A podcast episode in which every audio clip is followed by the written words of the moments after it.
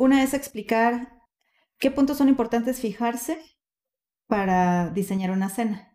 Que sea una cena saludable, que te ayude a mantener los niveles de azúcar estables, que mm, no esté sube y baja la glucosa en la noche, que esté mejor la glucosa en la mañana, ¿no? Entonces hay puntos específicos eh, de recomendaciones que se pueden seguir para asegurar y ayudar a eso. Y otros son errores, eh, dar ejemplos de errores frecuentes y por qué es un error, ¿no? Por ejemplo, el cenar cereal con leche o solo un licuado o la avena, o sea, no es que sea mala, pero ¿por qué no es una buena elección para la cena? Hola, soy Andrea Villaseñor, licenciada en Nutrición y Ciencias de los Alimentos, y hoy vamos a hablar sobre cenas saludables.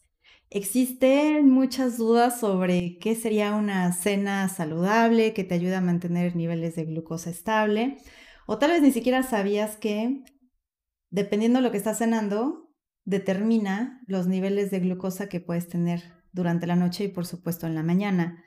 Y eso influye completamente en que a veces esa glucosa esté muy alta o esté muy baja o que te la pases orinando en la noche si tienes problemas de diabetes, entre otras situaciones. Así que te voy a explicar varios puntos importantes que necesitas saber para asegurar que una cena esté equilibrada y te ayude a mantener excelentes niveles de glucosa.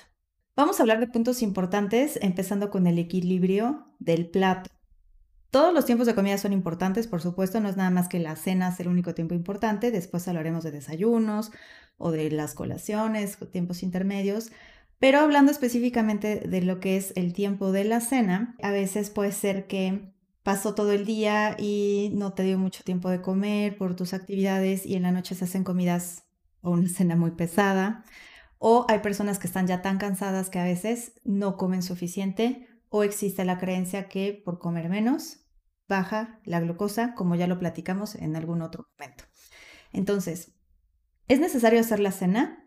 Si tienes un problema de glucosa y más si estás utilizando algún tipo de medicamentos hipoglucemiantes, o sea que te ayuden a controlar tus niveles de azúcar, como puede ser la metformina o en todo caso que estés inyectándote insulina, es indispensable cenar, pero no puedes cenar cualquier cosa. Entonces, la carga de medicamento que estás utilizando está considerando cierta carga también de carbohidratos. Si no estuvieras tomando medicamentos, puede ser que puedes eliminar este grupo de alimentos y no habría realmente algún problema. Pero si estás usando algún medicamento, entonces necesitas llevar un equilibrio específico. ¿A qué me refiero con esto? Para empezar, lo primero que tienes que evitar es no consumir solamente carbohidratos. Ya platicamos eh, sobre el tipo de carbohidratos que están, em, dependiendo del tipo de azúcares que contienen, que sería el índice glucémico, o sea, la velocidad en que se absorben. Entonces, un punto bien importante es nunca consumir un alimento o diferentes alimentos que solamente te estén aportando carbohidratos. Necesitas siempre una porción de proteína saludable. ¿A qué me refiero? Que sea una proteína tal vez baja en grasa, que no esté ultraprocesada, con exceso de sodio, o sea, lo más natural posible, grasas saludables, una pequeña carga de carbohidrato y fibra. ¿Cómo podemos ponernos eh, a armar un plato de este tipo? Bueno, una forma muy sencilla primero es que veas de la proteína que tienes en tu casa, que esto puede ser cualquier tejido animal, como puede ser algún pollo, pescado, si te quedó algo de guisadito del día durante el día o tal vez hasta del día anterior, eh, queso, el queso no grasoso, como el queso panela, el queso de rancho, todavía hasta el Oaxaca, que son bajos en grasa, lo podemos utilizar como una proteína, claras de huevo, o en todo caso, personas que ya no consumen tanta proteína de origen animal, pues pueden ser las leguminosas, como los frijoles, lentejas, chícharos o garbanzos, también son una buena opción de proteína, aunque también tienen algo de carbohidrato. Entonces, tienes tu opción principal ¿Con qué se te antojaría combinarla? Recuerda que como necesitas cuidar la cantidad de carbohidratos, entonces la segunda opción que vas a verificar es la verdura, los vegetales. ¿Cuál tienes en tu casa? O podrías iniciar primero viendo qué vegetales tienes y con qué se te antoja prepararlos combinados con alguna proteína, ¿sí? Entonces, ya que tienes en esa imagen o la idea de qué platillo te vas a preparar, puede ser una ensalada, puede ser eh, algunos vegetales eh, cocidos o con alguna proteína en fajitas o como te decía, que quedó guisadito y algunos otros vegetales que sean de bajo índice glucémico, que esos los puedes verificar en el video de índice glucémico. Entonces, ya que tienes este, agregamos la opción de carbohidratos que debe ser una porción pequeña. ¿Cuántos específicamente? No te lo puedo decir en este momento, porque eso es algo que se debe hacer de forma individualizada, depende de tu nivel de actividad, de tus medicamentos, de cómo esté todo lo demás. Con eso determinamos cuántos gramos o cuántas porciones necesitas, pero en un promedio estamos hablando que entre dos, tal vez tres porciones, que sean de preferencia de muy bajo índice. ¿A qué me refiero con esto? Pues por ejemplo, si te vas a hacer una ensalada, pues puedes usar unas tostadas horneadas o si te vas a hacer, por ejemplo, unos taquitos del guisado que quedó, pues tal vez dos con una buena porción de vegetales, una ensalada de atún con unas tostaditas em, o las salmas, por ejemplo. Pero hay que poner atención en el tipo de carbohidrato, recuerda esto, porque es muy frecuente que eh, se utilice, por ejemplo, pan tostado.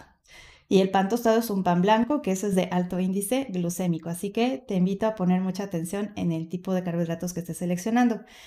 ¿Por qué es importante combinarlo? Porque cuando tú haces estas combinaciones de proteína con carbohidrato y además si le agregas una grasa, por ejemplo, puede ser aguacate, algún aderezo como una vinagreta, aceite de olivo o algunas semillas, nueces, almendras, cacahuates, semillas de girasol, Em, cualquier tipo de aceite como de aguacate también, de uva, de ajonjolí, etc. Entonces, esas combinaciones van a hacer que esa pequeña porción de carbohidratos entre todavía más despacio. ¿Y por qué es importante todo esto? Porque si entra una porción pequeña, pero que se tarde más tiempo en irse absorbiendo, entonces esto tu cuerpo lo va a ir utilizando poco a poco y tus niveles de glucosa se van a mantener estables. El problema de no meter cargas de carbohidratos durante la noche y utilizar los medicamentos hipoglucemiantes hacen que tu hígado empiece una función que le permite entonces liberar azúcar en sangre cuando no tiene suficiente energía o azúcar circulante y entonces tu azúcar se eleva. Esa es otra de las razones por las cuales, por ejemplo, cuando te vas a hacer un estudio de sangre que te dicen 8 horas de ayuno, hay personas que se avientan 12 horas y en el laboratorio les dicen que esa muestra ya no es válida porque seguramente van a salir más altos sus niveles de azúcar. Y eso pasa porque es una respuesta de tu cuerpo que se genera cuando se está haciendo un ayuno prolongado. Tu cuerpo tiene esa capacidad de regulación para mantenernos estables.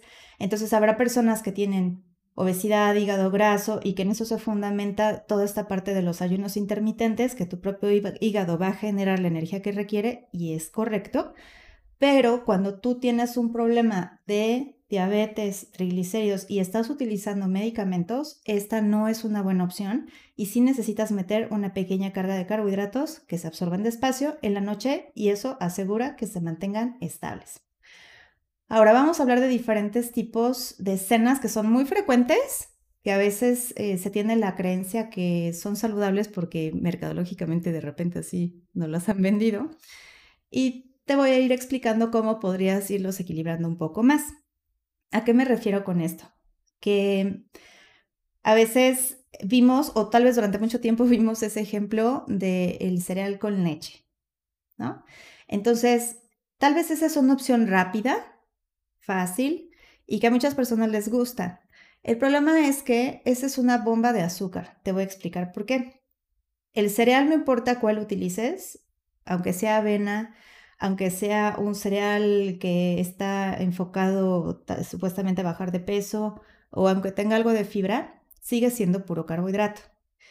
La leche en su composición tiene una gran cantidad de carbohidratos. De hecho, la leche cuando le quitamos todo el suero y los azúcares, la proteína que queda, pues es los quesos blancos como el panela, por ejemplo, y la grasa que se quita de la leche, bueno, se va para producción de otros quesos como manchego o mantequillas o cremas, entre otros. Entonces, la leche en su composición habitual tiene también una gran cantidad de azúcar. También el yogurt. El yogurt, de hecho, en su proceso de fermentación, esto es gracias a que las bacterias fermentan los azúcares de la leche y por eso se puede tener esa consistencia y además le agregan alguna mermelada de algún sabor. Así que el utilizar un yogurt también es una gran cantidad de azúcar. Si tú mezclas leche o yogurt con un cereal, observa cómo si distribuimos entre cuánto te está dando de proteína, de grasa y de carbohidratos, básicamente es puro carbohidrato.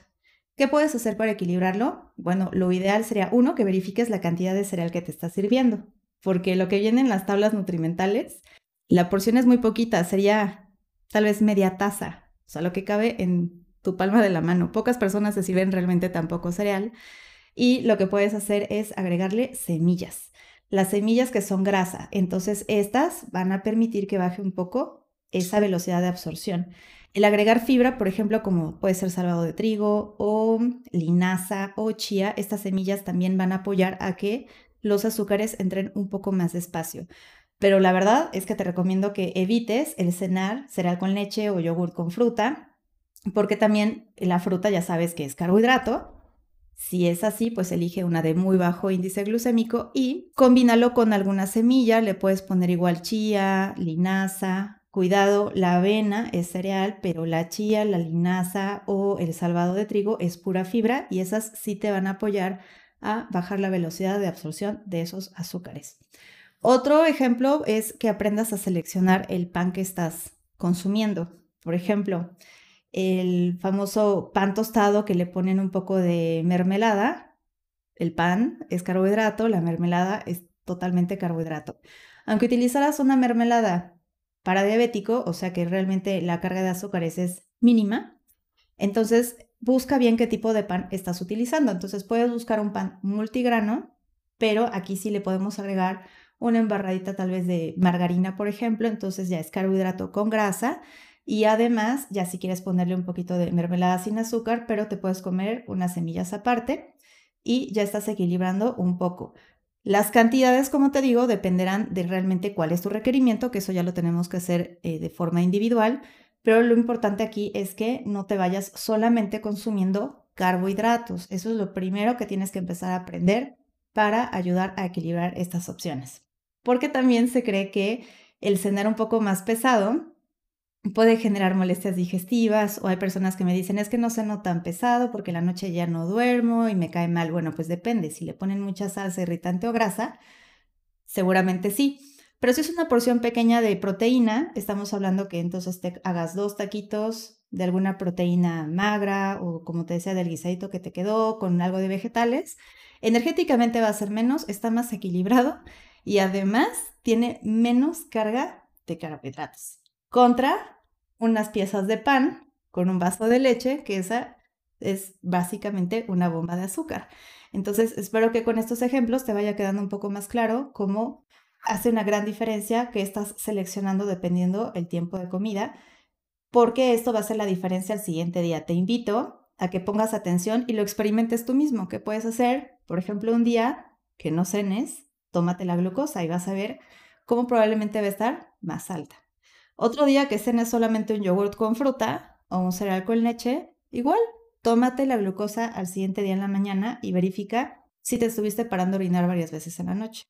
En cambio, cuando hagas una cena como una ensalada de atún o, por ejemplo, eh, como te decía, unos taquitos de guisado, algo que tenga proteína, fibra, vegetales y poquito carbohidrato, tómate la glucosa y verás cómo está mucho mejor, más cerca de los niveles que deberían de estar.